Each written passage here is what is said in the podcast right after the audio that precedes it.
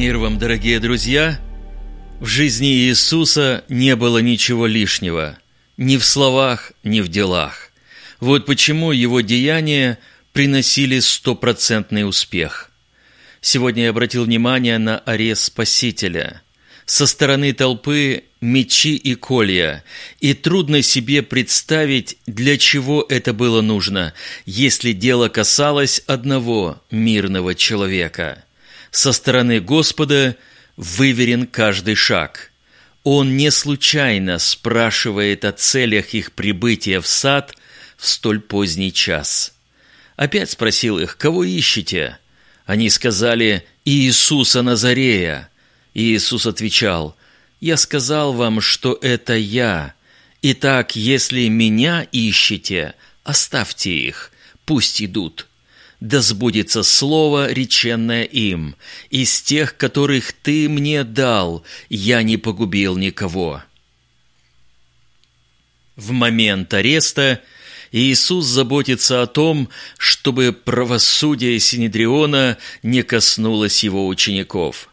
Во-первых, во исполнение пророчества, которое он и процитировал. Во-вторых, потому что они не выдержат натиска тьмы – они к нему не готовы.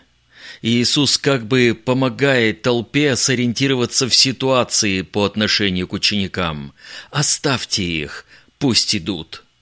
И толпа послушалась Назарея, но Петр как будто не слышит учителя и нападает на Малха столь естественный инстинкт самообороны был противоестественен в данной ситуации. Почему? Потому что вооружение воинов, тысяченачальника, служителей иудейских и народа было более чем достаточно, чтобы потопить сопротивление в крови. Вот почему именно здесь и сейчас Иисус произносит «взявшие меч, мечом погибнут». Исцеление Малха носило как мессианский характер, так и миротворческий.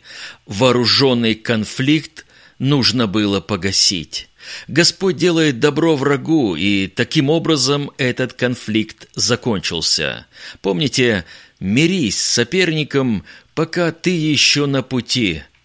А если учесть, что Иисус исправил ошибку своего ученика – то перед нами как раз образец чувствований Христовых.